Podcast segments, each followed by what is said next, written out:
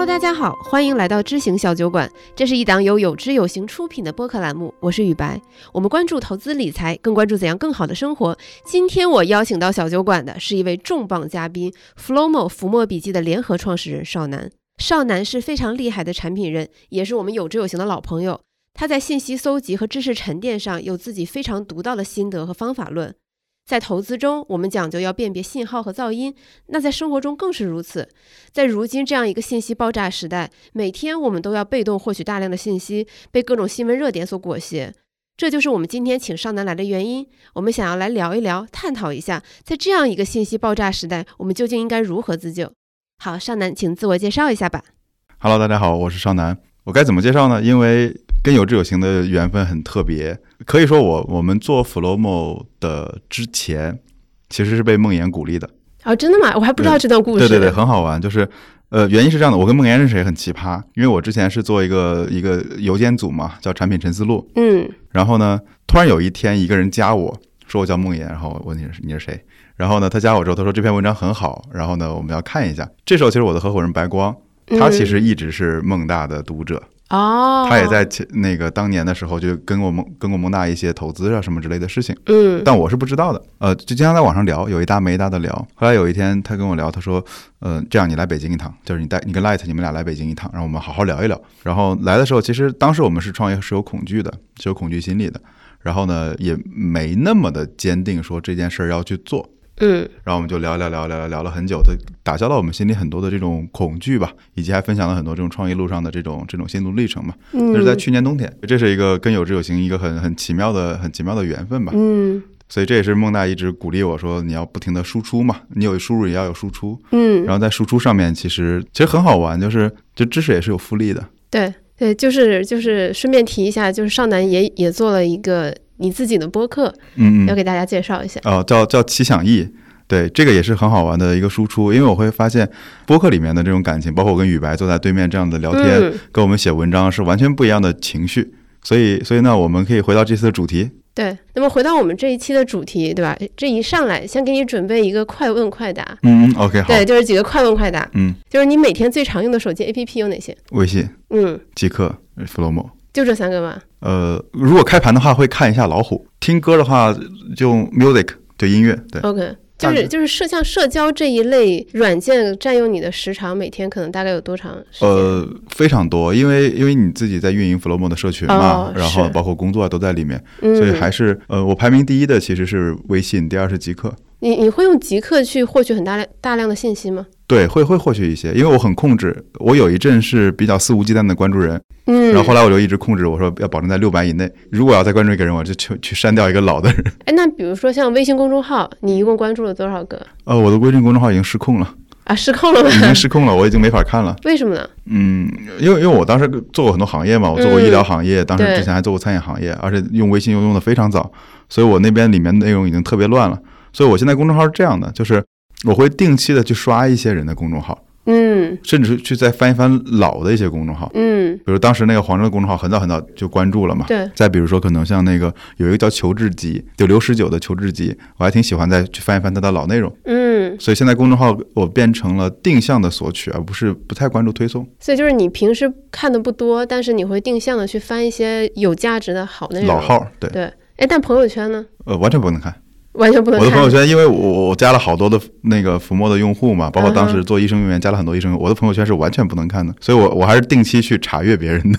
啊，也是定期查阅，就是你更倾向于去主动去搜寻大家的近况，或者是他大家的思想或者输出。其实我有一个习惯了，我我试了大概有个两年，嗯，我的手机是一直是处于勿扰状态的，嗯然后呢，默认的通知也不开，对，所有 A P P 都不开吗？多数不开，偶尔会会留一两个。嗯呃，当然我是这样的，就是勿扰里面的话，电话是可以打进来的，嗯，对，因为原理很简单，就是你急你打我电话，对，然后如果你不打我电话，基本上就不急。这样了之后，好处是你不会被信息打扰了。嗯对，所以我所有的设备都是勿扰模式。嗯对，然后呢，第二个我会发现还不够，因为这些你还是会被打扰，所以我会把所有的小红点儿都去掉。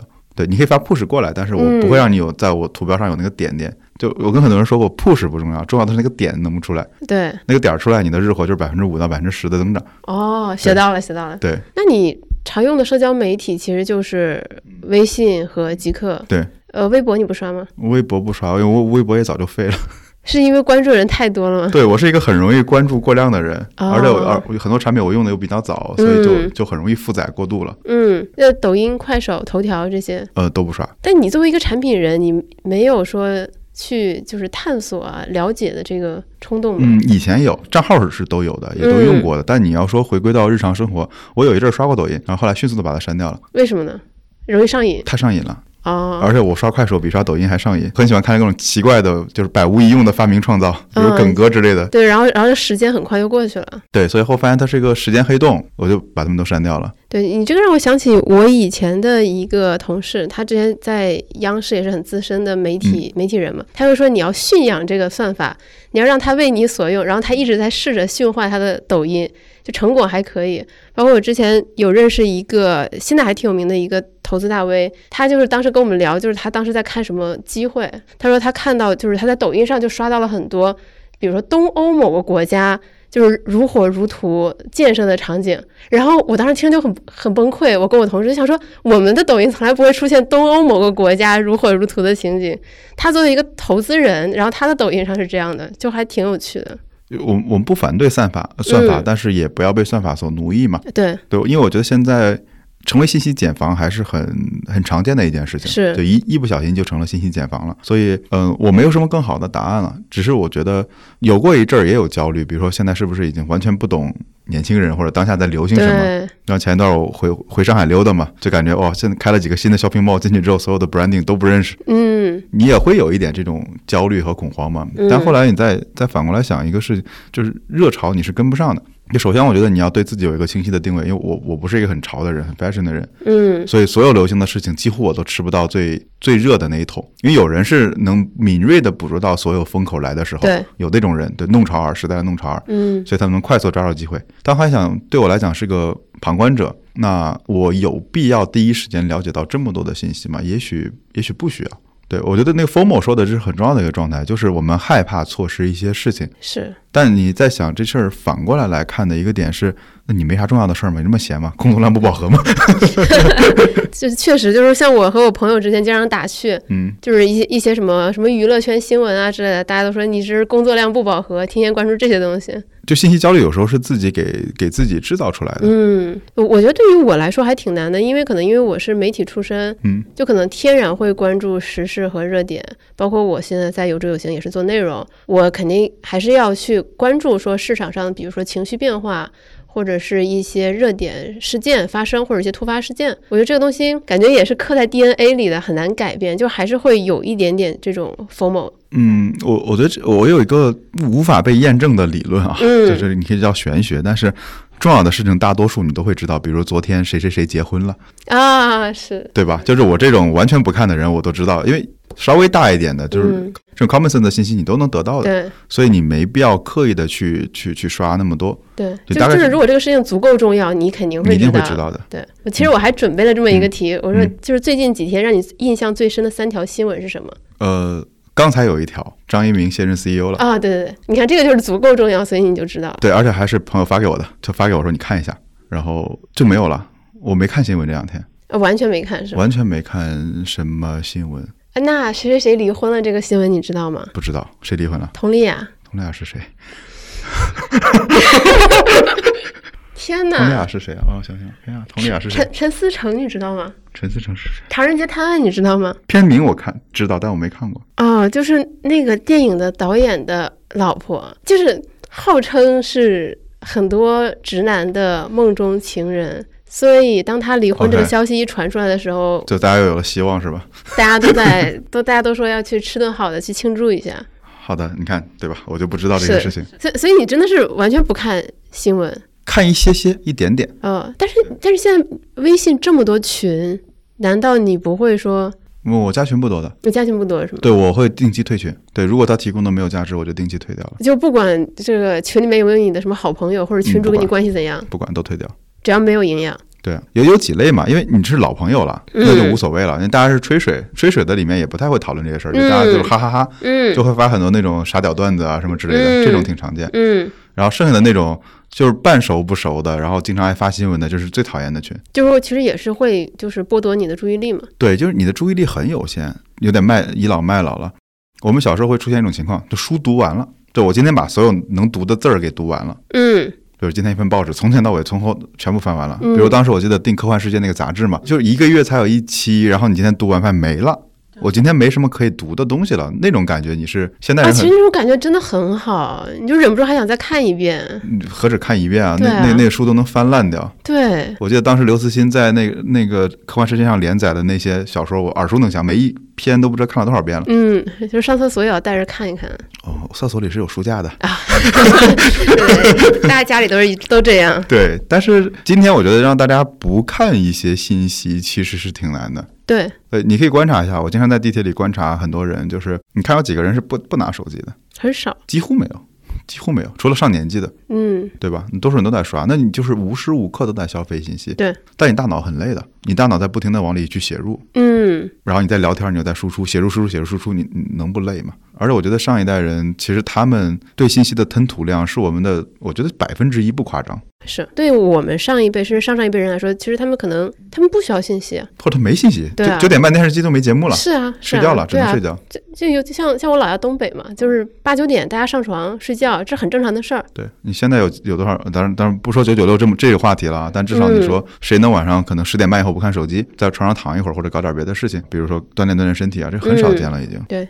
我我我觉得现代人很大的一个问题是他没有办法忍受什么都不做，嗯，他要么就得看看个东西，要么就得听个歌，要么给跟人聊天儿，就总得做点啥。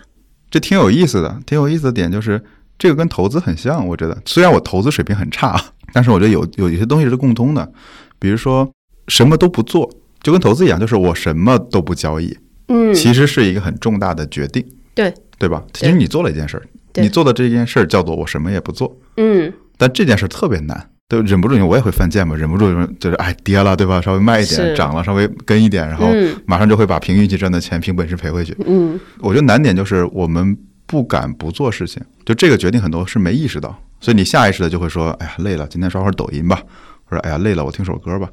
但实际上，其实我们什么都不做是最好的。你会发现很好玩，就是我们在学校里面没有学过几个东西。第一，我们没有学如何找到幸福，学校里从来没有教过这个事情，没有任何人教过我们，爸妈也不会教。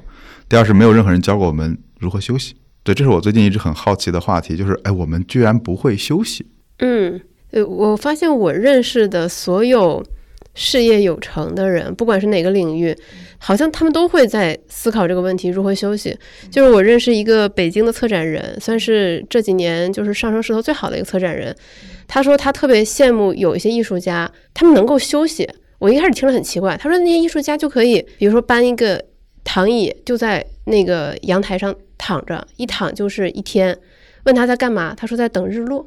嗯也不要手机，也不要书，就在那里看着天空，他就很羡慕，觉得这是一种能力。嗯。嗯嗯，我我我非常同意，因为有一本书叫韩炳韩炳哲写的《倦怠社会》，有一个观点，我觉得是是对的，就是以前的那个社会，比如我父母那代的，其实它是嗯偏惩罚性质的，就你不能迟到，不能早退，不能干嘛，不能干嘛，不能干嘛，它是一个很严肃的这种，忘了名词叫规训社会吧。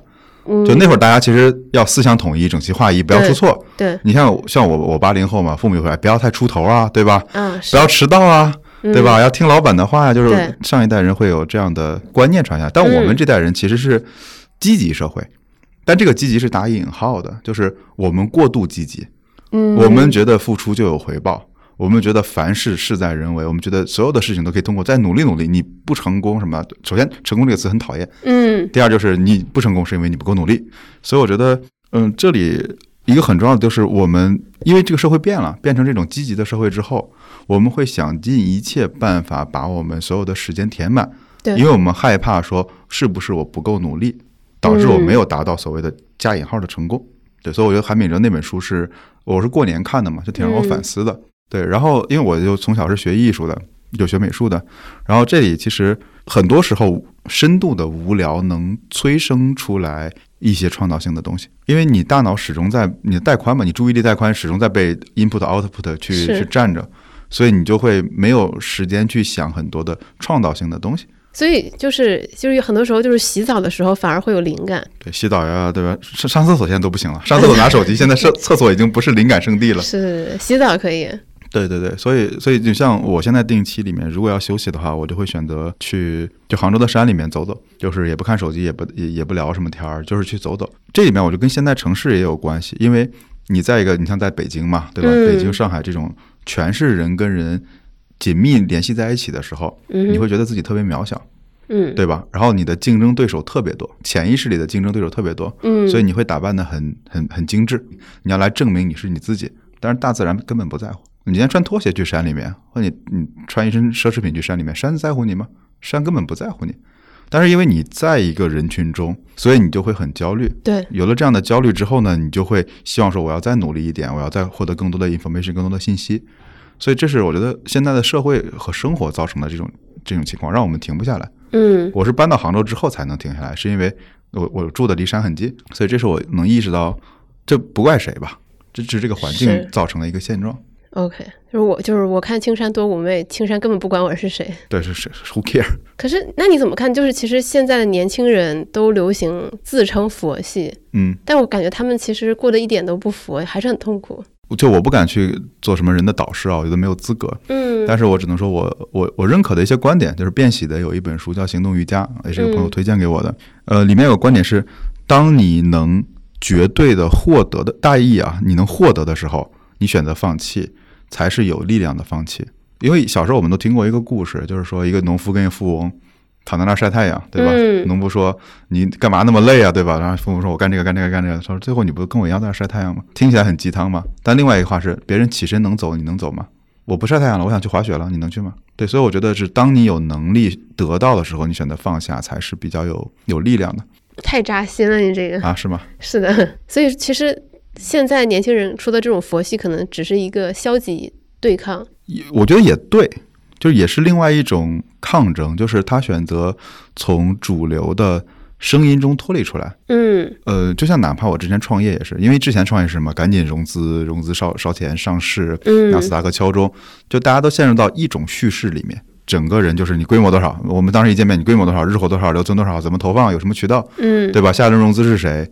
然后，然后大家有什么这种 growth 的方式，对吧？嗯怎么做增长，都是这种东西。但是你后来发现，所有美好的过程就被这个很统一的目标所抵消掉了，就不好玩了。这一路变得嗯非常不好玩了，因为所有人都在走一个独木桥。是对，所以我觉得选择躺平也好，比如我最近看到什么什么躺平学，对吧？对，就躺平学，包括糊弄佛系，学什么之类的。对，包括怎么如何正确的摸鱼。嗯对，我觉得这也是一种抗争，抗争于我们应该有很多种完全不一样的生活方式。对，对，比如说之前我对投资也有一个误会，比如投资就是啊不赚大钱怎么行，对吧？那么百分之十这个图样图奶义务，然后自己上去光百分负百分之多少？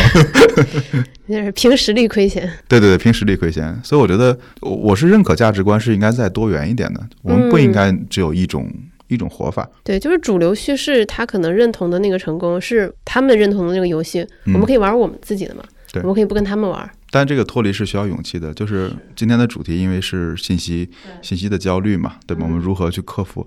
那这里面呢，就是主流的叙事是什么，对吧？你应该去关注这个，关注那个，关注很多公众号，看所有发生的事情。但但你试一下，你不看会死吗？好像也不会。对，所以我觉得有一点点这种反叛的精神还是挺重要的。那你刚才说，就比如嗯说你可能会，比如说去山里，然后就是以不带手机，嗯，就是怎么样克服这种就是没有手机的这种焦虑感？应该是反过来问，就你在害怕什么？你不带手机，你害怕什么？就我不知道你不带手机，你会害怕什么？可能会是错过重要信息的有什么信息恐惧，能错过？也许工作，也许朋友都，周末了，不该给你发信息的，哦对吧？对啊，朋友为啥不提前约好呢？嗯，对不不能支付了，这个有可能 出去买水没带钱。还有一种就是可能是担心无聊，对，就是这是一个很好玩的事情。嗯，我以前不知道什么叫思考，怎么说哎，，这个事儿很抽象了，就是应激反应很多。嗯，比如今天有个人骂了我，对吧？或者今天有个人爽爽约了，或者今天有个有个什么样的用户 diss 我了，你会很生气、很愤怒，嗯，你会有这样的反应。就后来当我能意识到、觉察到这件事儿的时候，嗯，其实我就会说，我为什么生气？然后呢，我以前不会思考，是我所有的东西是应激反射。嗯出现了一个事儿，今天出现一个 bug，我要把 bug 修掉。对，今天可能不增长了，我要想办法增长。今天群里面出、出事儿了，我要去群里面安抚一下。我是这样的一阶思维。然后呢，现在也不能说会思考，而是说我非常需要一大段时间，然后呢，把我可能这两天，比如说我跟梦妍聊了很多，我要把它在脑子里再琢磨一遍，说他说过这个东西跟我曾经的哪些东西去建立一下联系。我以前很怕理发，因为理发很无聊。嗯，要做一个小时也不能看手机，对吧？甚至现在还发明了那种前面有一块透明的布，透明布那个，对对对，让你还给你放个 iPad，让你在那一边理发一边看嘛。对。但我现在特别 enjoy 理发的过程，是因为就是别跟我说话，然后你就好好理发，然后我也不能看手机，我就会花很多时间去想，哎，最近有什么好玩的东西？就是因为这里是一个积累。就像我做那个 Flowmo，刚才因为聊了很多，没讲 Flowmo 是什么。对，Anyway，它是一个卡片式的笔记法，它不需要你大段大段的记几百字、几千字的这种东西。嗯，你只需要记一些观点。比如这两天我记得一个很好玩的观点，就是你 fire 一个人，你开除一个人，只是只是做一个决定；你 promote 一个人，你是要做了，你是否定了一群人。对，对我没这样想过，因为我们总说这个人不好，把他开掉，对吧？我觉得宇白做的很好，我要去 promote 你要升职，但。升职的另一面，其实是你否定了宇白周边团队的所有人。对，但这里就是一个观点嘛。那我就会再拿这个观点来想，它是一种逆向的思考，嗯，对吧？那也还有哪些事情是我们是我们这样做？比如说，当我们确定做一个功能的时候，那其实我是否定了很多的功能。那我就需要把时间空出来去想这样的事情。而以前我不会思考，就是说，啊，那个最近什么什么功能，比如说最近又上来个功能，转化率很低，你去做一下吧，都属于一种没有思考的时间。嗯，对。然后呢，回到你刚才说。大多数人无聊，是因为他没有什么问题，他当然无聊了。我不需要思考，因为问题能带来很好的思考，嗯，对吧？这个问题是我一直所强调的，就是一个人应该有自己的母题的一个母题，然后这个母题会不断的 push 你说，你还能干嘛？还能干嘛？还能干嘛？还能干嘛？你根本不会觉得无聊。那怎么样找到自己这个母题？还是说这个母题是阶段性的？它可能是一个半年的母题，两年的母题，还是说你贯穿你一生的母题？我觉得说母题可能有点太大了。那比如说我们就是近期的问题和长期的问题。嗯，因为只有近期的问题你会很焦虑，因为近期问题很简单，比如下个月水电费怎么交，对吧？房租怎么搞，对吧？我最近好像收入又降低了。更长一点就是你想成为一个什么样的人？我觉得这是一个很好的问题，就你想成为一个什么样的人？我是越来越明白我想成为什么样的人了。就是我我很喜欢动画片，因为我以前就我上大学就是为了学动画，就很可惜的自自己是是个叛徒，对吧？嗯，对，就觉得这个行业就嗯刚毕业那会儿环境不好，就成为了一个叛徒。但是呢，我很欣赏里面就是宫崎骏老爷子。你说他是不是大富大贵的一生呢？不能算大富大贵吧？对，不能算，对吧？你说以吉卜力的能力，他跟迪士尼商业化比差远了。迪士尼是一个更庞大的一个一一个帝国，对一个帝国。吉卜力就还是那几个老头子嘛，现在。但是呢，我很欣赏说他八十多岁了还在画画，嗯，然后他还是想对这个世界守护了。我前两天又看了一些最新最新的新番，我就是真的上年纪看不动了。我我我也已经看不动了，就是那种爆炸什么的，我就那天就去就去看宫老爷子的老片儿，去洗洗眼。嗯，就是那是我觉得说，如果你这辈子能从事一个你很愿意做的事儿，那这事儿你能无尽的投入热爱，那这就是你的母题嘛。那你就可以去在想，你还缺什么样的东西。就比如说，说实话，我在投资上我没有花很多精力，因为我知道那不是就在金钱投资，就财务投资上，那不是我的我想长期来做的事儿。或者说，我愿意学一些，比如它能占我百分之十到二十的精力，差不多了，它不会成为我生命中最重要的事儿，因为我更像一个匠人一样，我希望去 create 一些具体的东西。那你在就是，尤其像大学毕业到现在，嗯，难道没有几次想说，我有没有可能再回到动画这条路上来吗？没有。完全没有，比如说看个什么《心灵奇旅》啊之类的这种片子，不会让你心潮澎湃。不会，因为你只会知道说你离它太远了，就再也追不上了。就是那那个东西就不是你的母题了。呃，对，我觉得其实这里面经历过几次变化吧。嗯，就是这里面，其实我刚毕业是是做动画，其实我当时意识到另外一件事，其实当时中国不是没有好的制作能力。零八年的时候，嗯，比如他没有好的发行渠道。哦，就宫崎骏之所以能城市旁边有那个零那个。铃木敏夫对吧？对对，还有包括德德间康快，就是这个德间书店的人，就有这些人能帮他解决整个发行的问题，是，他才能去 create。我后来中间一度想过说，如果我不能成为一个好的导演，对吧？那我能不能成为一个好的这种发行人或者制片人之类的？就是经历过这样的阶段。然后后来又觉得是互联网很新嘛，所以就回到互联网。因为互联网新了之后，你有有很多新的创造。当时就说，如果我不能去创造一个动画，对吧？但是赛博赛博朋克嘛，当时赛赛博朋克嘛，嗯，对，那你在那里面创造也行。我后来隐隐约约发现，我的一个一个母题是创造嘛，就是你创造一些产品也好，写一些文章也好，嗯，然后呢做一个博客也好。但我很难忍受像一个螺丝钉一样工作，所以我没法在大公司里待。我觉得这个寻找母题的过程挺挺漫长。对你刚才提到说，其实大部分人应该去思考一下自己究竟想要成为什么样的人。对，我觉得就是光思考这一个问题，就够一个人在山里待待一周以上了。啊，对啊，对啊，但是大部分人为了逃避真正的思考，愿意做一切事情。嗯，对，所以其实你看，现在所有的产品都在讲叙事嘛，都要讲个故事，对吧？为什么今天我们去买喜茶，嗯，对吧？为什么我今天要去买一个那个那个 Lululemon，对吧？我们需要一个别人的故事嗯来充盈我们自己的内心，所以这这就是很很奇怪的一个，也不是很奇怪吧，就是呃，你可以看到北京其实也有很多新的店，这个店里面更多是以体验为主的。你进到店里面，可能它有吃的和吃的和卖杂货的，嗯，对吧？甚至一边卖书一边卖那些可能食物，就跟我们以前脑子里面那种商店是不一样的。嗯，还有一个小型展览，再来个小剧院，对，就这种空间越来越多了。而我读到的这一切背后，就是大多数人很难有一个自自我的 story，一个故事，然后我需要通过别人的故事来武装我自己。嗯对，这就是我们需要一刻不停的去吸收信息，因为我们需要别人的故事来赋予我的意义。那这里面的一个很重要的点就是勇气，就你敢不敢有勇气来说，不要来告诉我我是谁，就我来告诉你我是谁。你你这个解决解答了我这两年的一个疑问，就是我一直很好奇一种现象，就是为什么会有这么多人会喜欢就是磕 CP？磕 CP 啊，我知道，哎，你还知道这个？呃，我知道，不是那个伏地魔跟那个谁吗？啊，林黛玉。对我，我我就会我我我这个问题我真的是认真思考了很久，就是我在想说，为什么一个女孩子会喜欢上荧幕上两个男生谈恋爱？呃，然后基于这两个人，然后衍生出大量的文学、呃、图像，然后视频创作，然后如痴如醉，就是为别人的故事，就是就是很神奇。你刚才的那段话是可以解释的，就大部分人其实可能没，就是有一部分人可能没有勇气说制造自己的故事，而是需要其他人的故事来填补自己的内心，赋予自己意义。因为你自己的故事成本很高啊。比如你看一个人哇从楼上跳下去了，然后三个三个后空翻就站在那儿了，嗯您您练一下。嗯，我我很喜欢跑酷，嗯很喜欢看别人跑酷，是但是我就不完全别别想，其实代价很大。而你刚才说的那个就是磕 CP 这个事儿嘛，嗯就我觉得其实人很好玩儿。比如说我们都在买故事，为什么一个奢侈品的包那么贵？其实我买的是我买完这个包背在身上，今天坐在走在路上，别人会觉得我很有钱，嗯或者我的生活很好，继而会产生一种很妙的优越感。但是真的有人过来说：“哎呀，你好，你好有钱啊！”不会，所以那就是说你在买一个故事，而这里面所有的利润蕴含在故事中。你你买买麻袋你也能背嘛，但麻袋没有 story，没有故事。是那那天我一直在跟别人讲交易跟定价相关，因为我之前做交易平台嘛。嗯这里一个很重要的就是，呃，当你的东西销售很很很差的时候，或者交易不出去的时候，很多时候不是你应该降价，嗯因为我第一反应就是太贵了。对但实际上是别人并不知道你的故事是什么。嗯比如举个例子，当时我们说一个医生该怎么包装，一个医生说男多少，他也不能说多少岁嘛，就是男什么科室的，什么医院的，医院他也不能短短期不能改，你怎么让用户更认可他呢？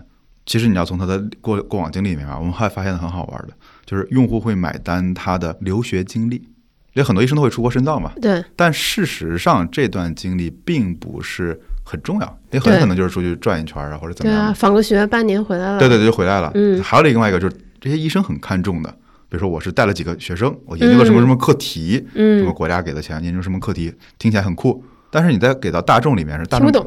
大众根本不 care 什么博导什么的，你好好治病行不行？但是哎，你留过学可以的。嗯，哎，这人去美国转过一圈，嗯感觉医术有哈尔滨佛学院毕业。呃，对对对，anyway，就是所以你会看到大家其实都在买故事，嗯，就是就是要造人设嘛。就利润是在你的在别人的想象力中。对，就是不像这几个月，我也发现，就是街头上不管是卖什么的，它的那个 slogan 都一样，什么做一杯有态度的咖啡，做一做一碗有态度的牛肉面，然后做一个有温度的什么面包之类的，全都是这样的 slogan。因为人的大脑很低效呀，只有讲故事还才好记得住。就这个东西就经不起推敲，你这个啥叫有态度啊？什么叫有温度啊？冰咖啡和热咖啡的区别吗？嗯，对，但只是说按按照孟大的讲法，就是大家的 GDP 变高了，开始追求意义了。嗯追求意义的时候，其实你就需要，因为大多数人没有设定意义的能力嘛，嗯所以他就需要去 follow 一些别人给的意义。而这里面最难的，其实你说去山里难吗？一点都不难，对对吧？门票都不要，对吧？一但难就难在买东西是最快的，就买这个行为是最快的。我买到了一个意义，嗯然后这个意义就在我身上，我就是这样的人。我通过购买来形成一种类似于宗教一样的这种，就购物教嘛。就是反正磕磕 CP 也是，就是你磕 CP 的话，你其实也是给自己赋予了一个标签，赋予了一个意义。你你获取很多信息也是这样的。是，那你大概是从什么时候开始说给自己设定母母题，就是意识到自己应该抓住这个东西？啊，这是好问题。就其实母题这个事儿是我最近一年多才意识到的，嗯，但之前隐隐约约都有，都是在做的。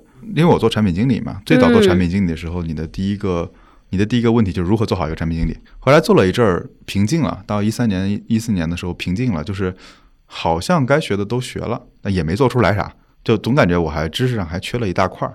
因为这里面就选择说你要不要去写代码，我肯定不能写啊，水平不行，不能写代码。那我就在想说，那还能做什么？产品那会儿还有还有稍微还有一些方法论，嗯但在产品设计之外还有什么？当时抓到了一个小的尾巴，是抓到了 Airbnb，哎，很好玩。就 Airbnb 嗯跟那个 Uber，、对吧？当时那个那会儿很火，对就共享经济什么的。嗯，当时他们提出了一个问题是：当用户不能在 App 里面完成所有的服务的时候，这个产品该怎么设计？比如 Airbnb，你去别人家里面住了，那钥匙他又不能在 App 里给你，对，好，你找不到钥匙进不了门儿，你产品经理管不管？哎这个好难呀。哎，对，这就是一个很好玩的。他他们讲了一个一个一个东西，其实很好玩。他们是呃创始人之一去迪士尼乐园玩的时候，嗯就是在想你如何设计一个迪士尼乐园，因为这里面是一套 service 一套服务。这个服务像一个故像一个 story 一样，一个故事一样，说我进园开始干嘛，看这个看那个，玩了几个小时之后会渴了、饿了、累了，怎么排队？排队里面我怎么等？然后我出出园，出完园之后，我跟雨白说这个地方真好玩，你再去玩吧。然后他就发现说，哦，其实我们整个的生活像一个故事，所以当然他们在 Airbnb 内部就推了一个东西叫 Storyboard，就故事版。那我们就把整个用户所有的触点，就是每一次跟别的地方接触的这个触点，全部画下来，像个漫画一样的。嗯哼，然后我当时看那个照片，就 Airbnb 里面有个漫画墙一样的，就是第一步什么，别人告诉我去哪儿旅游，嗯。我怎么搜，搜完之后背着包去，去的打开钥匙，一进门嗯别人有一个什么样的东西，就是我后来就发现那一阶段大概在一四到一六年，我那个阶段呢，其实母题是服务设计，因为那会儿我也在做一些线上线下相关的服务嘛，，OK，就是你怎么去把服务设计好。然后后来到了丁香园之后，做丁香医生嘛，嗯然后在一七年就总觉得拿服务设计再来套这个模型不对。比如说，你要关心的是用户为什么不选这个医生，嗯对吧？而不是说这个医生怎么能把服务做到极致，做到特别好，像酒店一样。所以我那会儿隐约觉得这个方向不对，所以我也没什么没什么办法。后来就在有一年迷茫的时候，嗯无意间意识到说，感觉好像是我不应该从服务的角度来看，更多应该是从一个双方怎么达成一个交易。就你买一个医生的服务和你买一买一个出租车的服务和买一个搬家的服务，本质上应该是一样的。嗯，所以那会儿才意识到说它可能是跟交易有关的，所以去研究到新的母题就是交易平台嘛。这个过程我觉得很多都能很多人都能有的，因为你的工作会逼着你给你一些母题。但是我觉得很多人他只是说会觉得说，哎，这个好像是个问题，嗯但是不会对它进行持之以恒、长时间的一个思考。，OK，呃，这里面是我当时为什么就要设计 Flowmo 的一个原因。多数时候我们不是不去思考，我们其实是没有素材，就是我们都认为我们的算法不好，啊，这个人太复杂，这个事儿我解决不了，对吧？嗯，对，或者我哎我笨，我算力不够，但多数情况下是你没数据，是你没有可以计算的东西。比如说我那个那个交易平台里面有非常非常多的这种资料，嗯我第一天我也不知道怎么下手。我第一天是怎么开启这个话题的？是有一天我骑自行车就回家的时候，我在想，我那天就在脑子里想了一个画面，因为我们当时就在想，究竟是用户该说说啪拍五十块钱，说哎我我有五十块钱，哪个医生来回答我的问题？还是该说让医生先说我三十，我六十，我九十，然后用户来选一个合理的价格，谁该先出价？我就在想这个问题，我没什么答案。我觉得好像用户出价也行，那不就是就是那种就是招标制嘛，对吧？我拍了个价格，一堆人过来，但隐约又觉得哪里有问题。嗯我是从这个小的问题上就我就把它写下来，我说到底谁谁先出价？然后呢，我写下来之后，我就可能找点资料，找朋友聊一聊，就从这个小点开始积累起来的。所以多数时候我们不去思考，是因为比如问于白，你人生的意义是什么？这不疯了吗？对啊，这个问题太大，直接整个人就整整个系统宕机。对啊，对啊，就是我觉得我们一方面是问的一个问题太大，没把它拆了；第二就是我们没有围绕这个问题不断、不断、不断、不断的积累。嗯哼，对，以前我写东西，我是很讨厌写东西的，嗯哼，因为我写东西会发现写不动，我写到一半是体力不支，而这个体力是被耗到搜资料、查资料、查一些东西、查一些典故，甚至可能还要列个公式算一下，就写到一半儿，哎，太累了，算了。我像很多人都有这样的体验嘛。但实际上现在我写东西其实很快，就是脑子里想好框架，然后打开 Flomo 搜一下我所有相关的资料，嗯，往里一捏，然后再拿我的话格式化两遍，走了。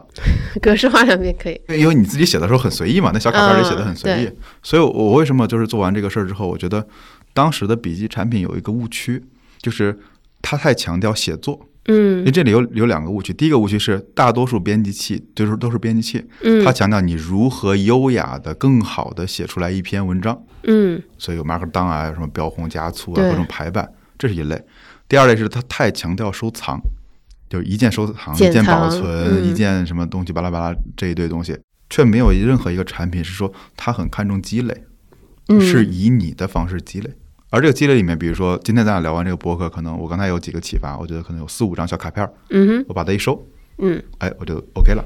比如韩炳哲那个事儿，其实你想我怎么能记得这个东西呢？是因为我做了五六张这个小的知识卡片儿，然后我就丢在里面，所以我印象深刻。因为我有一个主题叫做说哲学，就自我认知里面的哲学，我定期会翻一翻这个东西，我就知道，哎，韩炳哲又出来了。但是像我以前的习惯就是，嗯，我很认真的读完了这篇文章，这篇文章好，收藏，read it later，对吧？嗯没了。而这时候你说你让我为一篇文章写读后感，我神经病啊！而且我觉得，你像我们很多人会说，哎，写个书评吧，写个影评，呃，你很累的，别人写了二十万字，嗯然后你你再把它解构，再拿你的 output 出来，嗯多数人是做不了这个事儿的。是单一本书里面你整出来二十个观点或者十个观点，是不是就够了？所以我觉得这里面其实我很强调积累和知识的复利。就多数时候我们不去想这些母题，或者说我们认为这个问题好大不能解，是我们没有为此做一点点积累。而这个激励里面很重要的，第一是你的书你的成本很低，就写个十字二十字儿，嗯发条微博总比写个博客简单吧？对，所以我们就整整个很像发，就是我们都说叫个人微博或者叫文件传输助手的代替代，是就是你写个一百字两百字就好了。另外一个它是积少成多，对，然后打上就是每个卡片打上适合的标签，对对对，你将来又能再找到它。是所以我觉得这是这是我们设计一个产品背后的一个一个哲学吧。嗯，我觉得很多时候不是我们不努力，是我们没积累。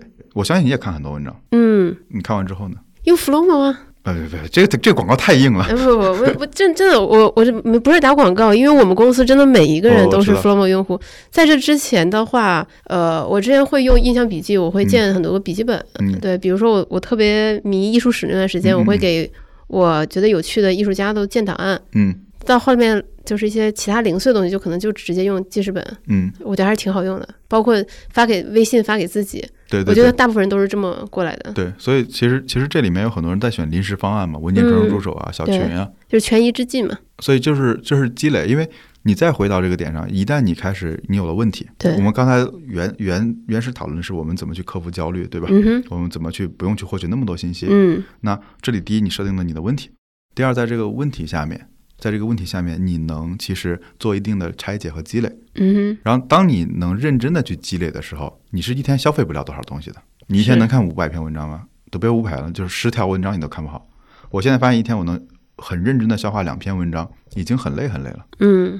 那你其实消化不了多少信息的。哎，那我还有一个问题，就是假设说是，比如说过往的那些卡片，假如嗯假如说就是一年前、两年前的，嗯嗯，你失去了上下文，失去了这个 context，你会不会消化消化它会有难度？OK，就这里面就是一个习惯了嘛。第一是那个一般卡片会要写 refer 的，嗯，对，你要写下来源是什么，哦哪儿启发你的。我一般是摘一段，然后写一段自己的 comment 或者丢个链接，嗯哼，就是让让我找到。然后另外一个，其实这为什么要写写写小的这种卡片？嗯，因为它特别短，对也就意味着说它的信息量其实是有限的。，OK，对，如果你其实再让我回想一年前的一篇文章，我是想不起来，但一两个观点我是能想起来的。嗯，而且小的东西，其实就算你想不起来了，你重新理解它的成本很低。对比你看篇全新的文章要好。就今天上午梦妍问我那个莎莎那本书你看过没？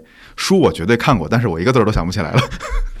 哎，这这这这，我觉得这是发生在我们日常每天都会发生的这种情况。所以我说我我我也是个很很朴素、很普通的人嘛，就是做这一切，我觉得都是就一个普通人能做到的事儿。他不是说装神仙呀或者装神棍，就我觉得这是一个，比如说你真的不看手机或者去降低一些焦虑，这是能做到的。嗯，其实我还有一个问题特别想问你，嗯就是嗯包括你说，当你确定了母题有了问题之后，然后再去嗯搜索，那怎么样做到这种比较高效率的搜索？嗯因为我之前一直会在思考一个事情，就是说，我觉得人是没有办法搜索自己不知道的东西的。嗯嗯嗯嗯嗯，对同意。那怎么办呢？嗯，这是个好问题，就是我我我不知道，我不知道。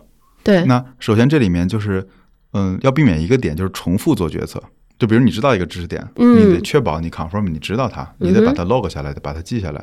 我相信有大多数时间是我们已经知道一个事儿了，忘了又再去找，这嗯哼，这是第一个浪费的。是，第二个是你找到这个信息源之后，你往下挖，它是往下挖根源，嗯。你会在一些地方找到交集。比如举个例子，呃，像我刚才说的那个交易的事儿，嗯哼，它它怎么去达成交易，这是一个很朴素的基本问题。嗯然后你往下挖挖挖，突然间发现了一个经济学的概念叫交易成本，嗯对吧？然后交易成本挖挖挖到了科斯，对，挖到了科斯，你就发现他是个经济学家，对然后呢，他是一个流派，对或，者他是一个学科。嗯哼，哦，那个时候发现说，哦，原来想把运营做好，互联网运营做好，可能我需要知道很多这种经济学的知识。嗯哼，那除了科斯之外还有谁，对吧？嗯还有很多经济学家，他们的理论是什么？因为以前我是我们喜欢看文章嘛，因为文章又有故事性，又好吸收。嗯哼，然后后来喜欢看一些教材，比如曼昆的那种经济学理论啊，虽然很难啃啊。然后呢，再往后你会发现说，看一些 paper 和一些论文，我不能说看的很多，因为我看 paper 其实很功利性的。第一是我知道，就它实验出来的结果我想知道，嗯然后知道这个结这个过程里面它有很多的实验步骤，因为我又不做科研，嗯，所以我跳到结论嘛对，就是先看看你的结论是什么，你大概中间怎么推演的，OK，搞定。，OK，对，就至少我在下次吹牛的时候，对，然后就在 Flomo 上，下次吹牛的时候对吧？调取，对对对对对对，但但当然，我觉得这是因为论文也好，或者说这种，因为这没有什么新鲜事儿嘛，大家都说去找这种最原始的素材、最上游的素材，然后你就会发现说这事儿并没有什么大的变化。嗯，对我们现在很多的理论都是都是上个世纪的理论，对对，并没有什么特别大的变化。对，其实不变的事情，就那些我每天发生的那些新闻啊、信息，其实都是一些变化的、转瞬即逝的东西。其实这里有一个理论很好玩儿，有一本书叫《How Buildings Learn》，就是中文出来叫《建筑养成记》。建筑养成建筑养成记很好玩儿，它里面有个概念叫层次步速。然后层次步速是怎么样的？就是比如一栋楼，嗯它的结构是很难变的，就这个地址是不会变了，嗯我 always 就在这儿了。然后那种大的结构，比如你去七九八，你会发现它的结构没变，嗯但它的外立面变了，嗯，对吧？它里面的展览可能每天都在变。对，对，那你在想说，你的生活里面你要在哪个层次上使劲儿？比如说，你会在彩票站里看到很多人那连线，你嗯看过吧？啊，这个这这几号几号几号，哎，是不是下一次该我了？嗯不嗯扯淡嘛，那个那那不可能是是你的，那个就是一个随机数嘛。是但你想，它的再往下的一层叫我想积累财富，对我想获取财富。那我获取财富里面，比如说我在有志有行上课或者学习这种投资第一课，学习一些投资理念，然后呢选择长赢，它是一个很慢的过程。那我选择在哪个层次努力呢？彩票站的人很很累的啊，一大早起来跑到里面啊，看一堆数据，分析一堆数据，嗯然后买了张小彩票，然后在那儿等等开奖，一开没有，第二天继续，他也很累的。所以那本书里面就给我的引了引引出来一个概念：你要在哪个层次上努力？你是在外立面的级别努力，还是在结构这一级别努力？嗯。所以这是挺好玩一本书。OK，那你怎么样确定自己获得了足够多的高质量的信息呢？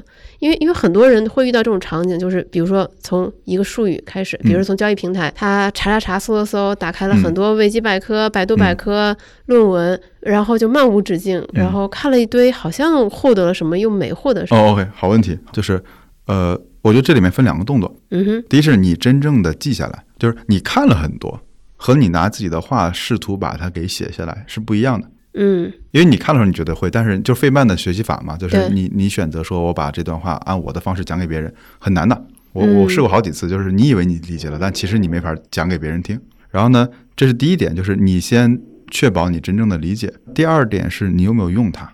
就我后来发现呢，其实对我来讲有个最大的好处是，不管我做那个那个 Flomo 也好，然后我做那个啥也好，做那个电商医生也好，就它这两块是我很重要的实践地。对，是实践的地方。我所有的理论，我要围绕着这个实践来做的。嗯而你所有的智慧是来自于实践的，嗯知识可能是别人吸收一下，但智慧是来自于实践的。因为，比如现在我告诉你说，那个最简单的就是什么产品理论，对吧？嗯什么你要去洞察用户，嗯对吧？什么用户要的是个是个是个洞，对吧？你不应该给他个卖卖他个锤儿，嗯这个是很很很常见的。但怎么弄？你具体到有知有行里的某个功能，你该怎么做呢？我后来发现，就是我们说听了很多道理，过不好这一生，是他没有去实践。对，这里面又回到一个点，就是如果你没有母题，你没有积累，你又没有实践，你会得到大量的别人给你的信息，对而这些信息里面你没有任何能力去用它，所以它对你只有信息的价值，它不是知识。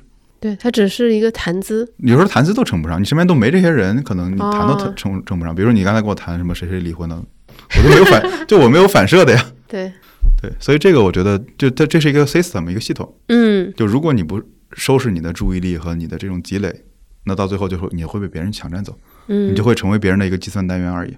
是，觉得最基础的一步就是一定要管理好自己的注意力，找到自己的母题。就如果你浪天天浪费注意力在嗯各种各样的平台、信息上，其实你很难 focus 在自己的母题上。对而且现在的信息又小又短又碎，然后你很容易整个就一个小时很快就过去了，嗯，还不如去睡觉呢。那那你怎么看？就是现在就是非常流行说嗯你要利用各种各样的碎片时间去学习、去获取知识，各种各样的这样的。我其实挺不喜欢去贩卖焦虑的，嗯，就是我我我很少在我能传达的表达的地方说你应该多努力啊什么的，很多时候是命。对，上了年纪之后你就会信命了，你你你这也没多大呀。呃，也也三十多了。这里我想说的是，你大可不必那么焦虑，嗯因为反正是现在我再回头看当时的那个点是，你那些努力不努力不重要。我我举个最简单的例子，就是我不管高中有多混球，什么上课上课打架呀，什么上课不画画啊什么的，因为美美术高中嘛，嗯，逃课翘课打游戏都不重要，就是你最后那次考试考好就行了。嗯你说那次考试里面有几个很重要的 milestone，那个几个节点拿住就好了。所以很多时候我们做了大量的动作，其实不重要。你做产品经理，你做久了你会发现，一年能做对两三个决策就够了，跟投资是一样的。嗯哼然后剩下百分之九十九的事儿，你不做都没事儿，甚至越做越错。对对，所以你说那些，我觉得第一是放下焦虑吧，就是不想学就不学，休息会儿就休息会儿，嗯就怎么地了？你能把我吃了？所谓的就很讨厌那个词叫内卷这个词，我觉得大家用烂了。嗯就是因为我们自我剥削太厉害了，我们对自己不够好，就至少我对我自己当时不够好，就是也会陷入到这种里面。然后碎片化的学习，我觉得它里面是有一系列的动作的，就是就已经是碎片化的学习了，你还分了五十个主题，你你咋办？嗯你就疯了嘛，对吧？所以我会碎片化的记很多东西，但我每周或者说每天晚上，我都会有个时间去把它 log 下来。比如今天早上我一醒，第一件事就是把昨天我跟梦妍聊的很多事儿全部给 log 下来，我害怕我忘了。你可以碎片化的去记的记录东西，但是你要定期的去把它整理，然后把它放到我的一个知识体系的架构里面去，那我就不会忘了。哎，那你怎么搭建这个知识体系？呃，这个词儿都说起来很大了，我当时都觉得说知识体系这个词儿到底该怎么做？其实是框架，是 framework。比如说我做很多，包括你做很多和设计很多产品的时候，你需要把它的架构给设计好，然后呢，别人才好把很多功能加上去。比如举个例子，这这真不是黑啊，对，你要说小程序这事儿，其实支付宝早就有了。就是一点开任何一个都是完全不一样的这种这种这种应用嘛，嗯对吧？当然，为什么说微信的是小程序？因为它的架构足够好，足够简单，足够抽象，然后你很多的产品都可以以小程序的方式植入在里面去。嗯对，所以这是一种一种架构设计嘛。比如当时我我刚做那个交易平台的时候，我也不知道该怎么做，这个名词太大了，对，对吧？所以我说，一个交易平台到底有什么东西构成，有什么基础元素构成，我就去查查查查查，查到时候，它有供需双方，有嗯交易的价值单元，以及最终有一个可能过滤器，怎么把双方连接起来。那比如说，当我到一个不懂的领域，比如我在投资里面，我不懂的领域里面，我肯定不能天天问说今天买啥，嗯，对吧？告诉我我就缩缩了 对，虽然内心是有这种冲动的，啊，我一定是有这样的冲动的。但是我说，那我得遵循一套理性理论吧，比如说我到底是玩量化的，对吧？我我很急，我去玩量化，嗯，还是我选择长赢，对吧？还是我选择各种炒短线、割韭菜，或者被称为韭菜？对，我觉得你你你在任何这种领域里面，应该去找找有没有什么框架，就脚手架。嗯就它不是说你要去发明它，我也没那么那个能力。嗯，就我喜欢到一个领域里面，我先找个脚手架，然后你有了架子之后呢，你在上面挂东西，你心里就有数了。这是第二层的，这是第三层的对吧？？你这个这块板子应该放在第二层的，你不要把它拿到第三层去。嗯，然后每次你是想不到这个东西，你是先想到这个架子，我要找这个脚手架，二层里面有个蓝色的板子，你把它拿下来，是这么一套东西。那你怎么把不同领域的这些脚手架都融入到你自己个人的一个知识体系里呢？呃，首先它本来就有很多了，就我脑子里有一堆脚手架的，哦，对它没它不可能都都合并在一起，嗯但是这里面会有一些合并同类项的事情。我举个简单的例子啊，比如说我们当时那个在丁香医生的平台上，嗯，有有很多的医生来服务，嗯，对吧？那这里面肯定会有一些人他违规，对，对他他不按照一个你想要的方式来去做，嗯那这是一种治理的手段，对吧？就是你要怎么去设定一些规则去治理它。嗯好，那当时我们还有一款产品叫丁香园，嗯它有很多论坛里面的人，就是论坛跟那个交易是不一样的，对，但它也有一些人，他有些行为会是违反规矩的，嗯我该怎么处理？哎，你会发现这两个都叫治理。都叫一个平台治理的一个东西，嗯啊，这两个知识点在这儿就合并了。哦，，对，那在里面再引申到昨天晚上我们聊的，就是比如说我们在经营很多的用户群，Flomo 有很多用户群，可能有志有行有很多用户群对，这个群该怎么办？不是拉完群就完了，它需要有一套治理规范。嗯你嗯，就会发现你的知识从越来越个性化的知识抽象为一个共性的知识，然后你用的越多，它的抽象和适用面就越广。对，它在各个领域其实也是可以复用的。对对对，然后慢慢慢你就会发现说，OK，很多知识已经就 merge 在一起了。嗯，然后就在你的大脑里就融会贯通了。对，而且这里我为什么很，当时我们在 Flomo 里面，我们强调积累，但是是以你个人的积累，嗯、原因是因为你如果不把它写到你的脑子里，你是无法参与计算的。我那天还观察了我自己，很好玩。就那天我合伙人问了我一个问题，然后我在想这个问题怎么解。我惊讶的发现，我只能在我已已知的这个范围内去去 search。然后呢，我就一直在问我自己，是不是有一些地方我漏掉了？就是什么什么叫已知的范围内？比如说，他问了我一个问题，嗯然后呢，比如我的解法肯定有产品类的产品经理的思路，嗯对吧？技术的思路或者运营的思路，嗯对，这是我们常规的，就是老三样嘛，对吧？这是我嗯自己的身上老三样。但我隐约我在问我一个问题，是不是有一种更好的解法，根本就不在这三个里面之内？但是你知道发现吗？我没有计算的那个数据量了，我没有原始数据，无法参与计算。那是什么呢？对这时候我说我不知道，我不知道，我有这个意识。嗯所以那会儿我才说，我就打开打开打开 Flomo 或者打开我的知识文档，我在随便翻瞎翻，因为我没有什么答案，因为我不知道，我不知道。只是那一刻我才发现说，你看，虽然比如说我现在家里有本书，就有个书柜，对吧？嗯我积累一万篇文章，这里面肯定有一个随随便说，比如它有一种行政的手段能解决，但它如果我没把它写到脑子里，我遇到问题的时候，我只会从我脑子里去调用东西。对，所以这时候你收藏再多是没有用的，你必须把它写到你的脑子里去。理解，对，就这个过程其实是需要摩擦力的。需要一些手段来克服这些摩擦力。以前没有找到 paper 嘛，最近找到一个就是论文的出处，就是人需要在适当的难度下面去去那个记录，嗯，他才能更好的去写到脑子里去。就是我忘了是，反正一对夫妇发现的这个东西，他有有一篇 paper 的，就是太难也不行，太容易也不行，就是得适对适当的那个太难了就劝退了，对然后太简单了就是就是自动化，你就没感觉，对。所以它需要一个适当的难度。哎，那你刚才说那种大脑中的脚手架，会嗯跟现在很流行的思维导图相似吗？你会用呃思维导图这种方式来输出吗？过程中我会，过程中，对我一般不会把它当成最终输出物，OK 我会拿它去梳理一下东西，梳理完我就我就就关掉了。对，它是一个过程的，我不对外输出的。因为我一直觉得思维导图这个东西就很有趣，就是嗯我发现每个人的思维导图他自己都非常的自豪，而且就觉得这个东西非常的有用，但是嗯别人都看不太懂。那肯定看不懂啊，因为，呃，你不要试图去教育任何一个人或者说服任何一个人，因为你们俩的背景不一样。嗯因为经常我会遇到情况，就是邵丹老师，我想换工作，你怎么看？我说我怎么看？我能怎么看？对我说我看我我看你挺好看，就就只能这样。对，就是你不了解他那些背景信息。对，而且就是我觉得思维导图里面还有还有就是它有一定的好处和局限性。嗯，好处是说它能把你脑子里的东西给 dump 出来，OK，但坏处是说很多事儿不是 M E C E 的，嗯，对，不不是那种就是像树一样那么结构分明的。哦，其实你看我这儿右手边就放了一个本子嘛，嗯所以我很喜欢是在本子上瞎画。对，你要的其实是关系图，不一定是结构图。嗯，也没必要拿结构图来约束自己。对我给你讲一个很好玩的小案例，你感受一下，就是，呃，当你积累了很多知识的复利之后，带来不一样的感觉。我当时去那个便利店里应聘，当时想开店，嗯我不懂，我想去便利店里应聘，然后呢，我就去参与他们的那个店长培训，还有很多店店员培训，因为就是店长跟员工是一起去培训的。嗯哼，然后呢，这个过程中，那那会儿是一帮可能小地方的那个技校里面的那个同学过来，很年轻，就嗯那技校嘛。然后呢，就他们嘻嘻哈哈的，就打打闹闹，就年轻人。然后老师在那儿讲，比如说你该他分服务，就怎么做服务，然后要笑呀，要怎么穿衣服呀，不能什么戴戒指什么巴拉巴拉的。另外讲你该怎么用店里面这些设备，嗯，怎么烤包子，怎么做关东煮。嗯然后呢，所有人都是很认真的，就到后面就开始很认真的去记去写。但是呢，我能听成我能听出来三层东西。第一层是我要我要我要去干这个事儿，嗯，就明天我要跟他们一样去去洗这些关东煮机器啊什么的，我不能不会。嗯所以这是第一层。然后第二层，我再去思考说，就这套培训体系，为什么这个讲师能讲出来这样的东西？他为什么讲这几个重点？为什么关东煮里面要放海带？为了提鲜还是还是耐煮？是哦对，你看它分放味和吸味的，啊，所以它有肉、有海带放味道的，还有萝卜嗯这种吸味道的。哦萝卜和那个那个那个莫伊斯是吸味道的，所以它是有 design 过的，是设计过的。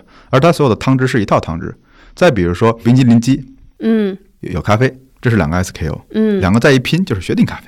就是我那会儿就在读第二个很好玩，就是哎，他怎么去设计这套运营体系？嗯，然后第三层是为什么这个公司里面招了大量的 HR，就是他们的模式是怎么样的？因为是五百强，就他是五百强的这个那个 Seven Eleven 嘛，是一个全球很很厉害的企业，他就是跑到中国的小地方，跟当地的这些那个学校里面去签签约，嗯，说我这儿是什么五百强，你送过来实习，我帮你培训，对吧？嗯我帮你解决就业问题。哦，然后那边人就是我后来问他，我说你怎你们怎么不走呢？我没学分啊。OK，他又这里面又有好好，这是年轻人对，可以被培训，嗯然后呢，培训体系很强，他又源源不断的生源，然后呢，跟这个学校又达成了一个很好的供给，所以他们能有一套很强的店长输输输送体系。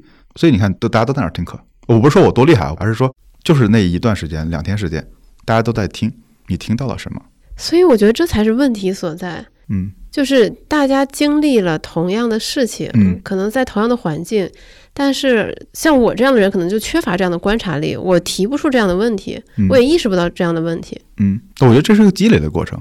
嗯，因为我刚开始第一层不用说了，就是别人要叫我去学一些东西，我要完成任务，这是第一层。第二层是我当时报的一个目的，就是想去学怎么去管理一家店。哦，我当时报了这个目的，然后呢，我就不停的去记记很多东西。嗯所以我那几天我特别特别累，因为别人记一份笔记，我要记两份。然后第三份是我在思考，就是因为他们带我们逛嘛，说我们这一层都是 HR，嗯当时那个统一集团嘛。我说，哎，你统一集团找什么 HR 干嘛？我为什么要有生源？我然后我就后来带着这个问题，就问了很多那种就是伙伴嘛，就就就是就是类似于同事这样的伙伴，然后讲啊，我们学校为什么在云南在哪儿就很偏远的地方，嗯就是反正学校不给我学分儿，对我就只能在这儿干。然后呢，因为在上海很难很难生活嘛，当时他们工资挺低的，时薪非常非常低。然后那我说你们怎么非得跑上海来这么刺激？他说那学校安排过来的，而且年轻人有个好处什么？学得快，有嗯朝气。然后呢，他们整套系统又特别简单，所以那家店铺可能给一个这样的人培训几天，他就能 run 了。哦，你想一个一个这样的人来培训一星期就可以跑一家零售店，嗯。这是多厉害的能力！对我，我就觉得说，首先第一，这个是要有好奇心，对对对对就是你看到他从云南跑过来，嗯嗯，你会自然而然觉得，哎，为什么？然后你会去嗯问。对，很多人在这一关可能就卡住了。第二是你的观察力，你就观察说，哎，为什么有海带、有肉、有嗯萝卜，一定要有这些东西？嗯这两关就能卡死很多人。然后包括就提问题的能力，我觉得就是这个世界上不缺少好答案，但是缺少好问题。啊，是是是，想要提出好问题，这个能力还是挺难的。对，我觉得这个我没什么成熟的方法论啊，但我觉得第一嗯就是，我觉得大家都有好奇心，只是因为我们害怕而导致我们不敢问愚蠢的问题。嗯就是就为什么要有海带？对，因为老师说放四个，你就放四个，那这为什么要有这个？嗯因为它是个勇气嘛，你顶多被人骂你个傻叉。我觉得好奇心很多时候是被打磨掉的，是每个人本身都有好奇心，而好奇心非常非常贵，嗯，甚至好奇心是一个人最重要的，就定义你是谁的东西。只是说你如果能保住它，没有被成年时候被它磨掉，那就嗯那就是一个很重要的东西。然后呢，我觉得提问这个就是练习啊，就是一一次一次练习出来的。因为我刚才讲的这些，我也不是个天才，什么学习成绩也很差，对吧？那差点没考上大学，这种经经常经常干这种上课逃课之类的。这是一个逆袭的故事。啊不不不，我想说的就是好就好在我保住了我的好奇心，嗯就什么事都会问，哎，怎么这样，怎么那样？当然有代价了，你好奇心多了就经常被人骂了 就是所以说，其实有时候脸皮厚也是一个天赋，我觉得。啊。是的，对，就是因为因为像我以前做记者嘛，就是你就得天天去问别人，你要突破嘛，对对对，就你不要怕别人就是各种奇怪的脸色啊，或者是不善的口气这种。嗯、对，刚才说到那些，我觉得还是一个积累的过程。就当你嗯积累的知识面越广，积累积累的问题的层次越多的时候，你看待同样一个东西，它给你的给养不是一份，是十几份。对，你想想你多赚啊，开心死了！别人经历一件事是一件事，你经历一件事是十件事，嗯，你当然很嗨了。对，所以听到这里的同学，对吧？抓紧下载 Flowmo，开始记录，开始积累。对，我觉得还好，我因为我们当时一直希望大家是记得记得更简单，但记得更多。嗯对，很多人一上来就说啊，，Flow 好好用，我说哎，别别别别，冷静一下，嗯你嗯先用一个月之后再来找我。嗯，然后一个月之后，对，如果能坚持下来的人，其实都会成为铁粉了。对，真的，我身边的同事就是真的是每天一般都会备一个 Flowmo 的一个窗口，然后经常我们开个会啊，或者有个分享啊，或者就是呃聊个什么东西啊，然后咔咔开始记东西。一开始我想说他们是不是比如说回别人的消息，后来发现不是，就是在 Flowmo 记一些他们觉得很有意思，或者是可以想一想的话题或者一些话语。对，因为这样时候，我我经常会回顾我自己的过往的记录嘛，嗯你不会无聊啊？你怎么会无聊？你自己记了那么多的问题，那么多知识点，你翻一翻，是很丰富的。就沉浸在里面。对，然后你可以选择其中的一些再打磨打磨，你就可以 share 出去获得反馈嘛。OK，我本来最后给你准备的一个问题是想请你推荐一些优质信息源的，但是我现在发现好像不需要问这个问题了。其实还真是在想多说两句吧。我觉得我想推荐两类东西。首先，我肯定是主推是看书的。嗯然后呢，这里面我觉得又分两类，一类是非虚构写作类的，这个我们都知道一些什么经济学啊、巴拉巴拉这些东这些东西。但另外，我还很想 promote 大家去看一些人文类的东西。人文类的，比如说，我当时看了几个很好玩的，那个彼得海斯勒，对何伟嗯写的《江城》，嗯对吧？当时吴念真对吴念真写的那个《这些人那些事儿》，就是因为我觉得现在不是说我是我是程序员，我就只看理工科的书，嗯，对吧？或者说，哎，我是一学艺术的人，我就不看任何逻辑相关的。我觉得很多时候，嗯，得两条腿走路。这些理性的这种逻辑，其实是告诉你这个世界的原理是什么样的。嗯但人本身又是一个非常非常不理性的人。那我们如果不看那么多的故事，不看那么多的人文相关的事情，你很难去有这个同理心的。对，还有一点，这这个很好玩，就是那个有一个好的好的方式是怎么去获取优质的书源，嗯，就是你问一个第一他很爱看书的朋友，第二问他一个问题，你再重新看什么书。所以你最近在重新看什么书？我最近看两本，第一本是那个奥勒留的那个《沉思录》，嗯因为可能最近看了一些斯多葛相关的东西，又想再看一看。对，它像一个格言集一样，就放在我床头，没事儿翻一翻。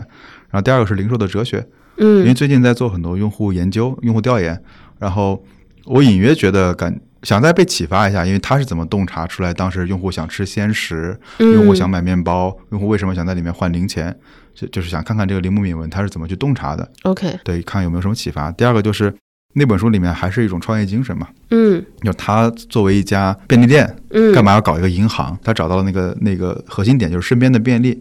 就我做一切能让用户觉得便利的事情，我不局限于我是个卖吃的或者卖杂货的。所以我，我觉得这这两天也是跟梦妍聊的，就是怎么去找到弗洛姆的核心嘛。嗯，所以我就想想去再看这本书。那你最近又在重新翻哪些微信公众号，对吧？我这肯定得帮我们听众挖一些你的私藏。真没挖什么公众号，但是我最近在看另外一个东西，是那个段永平的合集。哦，就是雪球做的那两对对对对对对一个一个商业逻辑，对对对对对对就就那那两个我也经常看。对，因为我又重新拿出来看，就是就就里面真的有一句话嘛，就是大意应该是平常人最难有平常心。嗯对，因为那天我跟我跟那个我合伙人在聊，可能弗洛姆最近的一些动态、一些变化，我们说，哎，这事儿不是挺朴素的吗？嗯然后他就把这话甩出来了，然后第二天我又在那本书上看到了，就所以我我又想说，再把他所有的这种内容再看一遍，嗯因为真的不太懂。然后包括前一段还在看那个，就是我又把贝佐斯所有的致股东信全部又重新看了一遍，因为他前段正好辞职嘛，嗯，你才能看到每一封信里面的逻辑和大概的关系。那你这边看会带给你一些什么不一样的启发吗？我记不太清了，就一这我肯定是记在我的弗洛莫里，但我现在说不出来。嗯我当时有有几个，第一是有一句话是在最后辞职的那封信，嗯让我印象深刻，是这个宇宙是希望拼命把你拉成平均值，而你自己的个性就是你类似于说就是就是你反抗的一个最核心点，嗯，所以你要去进行一些的反抗，就创造就是你的反抗的一种手段。啊，我觉得这句话很好。对对对，我觉得这里面还有一个再引入一个概念，叫做说信息的半衰期。嗯就为什么我要去看书，去看这种股东信，对吧？因为他穿越的时间，如果他能穿越时间，五年前都写了，现在呢还能给你，十年前、五百年前、一千年前这些知识还能传递给你，那他多半还能再扛个五年、十年、一百年、一千年。所以我觉得这是一种，你都是花时间，你为什么不花在这种已经被时间考验过的东西上呢？就是最一流的第一手的信息。刚才最开始说，我觉得不需要问少南让他推荐优质信息源，是因为我觉得我们这一个小时聊下来，我会意识到说，其实最重要的是。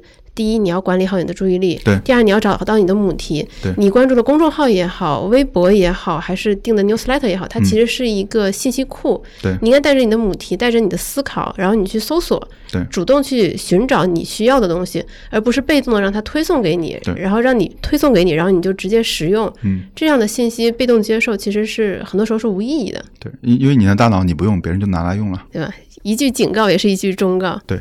那最后，如果给我们的听众朋友一个建议，你会给什么建议呢？嗯，我我觉得我这个词我用了很久了，很多很多年了。我觉得是嗯功不唐捐，就是你做的所有的努力，做的所有的积累，最终它它不会是线性增长的。对对啊，这就跟投资一样，它不是一个线性增长，但是你积累到那个程度之后，它一定会爆发的。所以今天蘑菇了一点儿，慢了一点儿，然后呢不被人理解没关系，或者也没有我说我没有积累出来框架没关系，你嗯在这个牌桌上，好对，慢慢积累，公布唐娟。好，谢谢少南。谢谢雨白。对，然后最后再跟大家就是宣布一个我们有知有行的小的嗯好消息，嗯就是我们接下来跟会跟 Flomo 合作，以后大家在有知有行。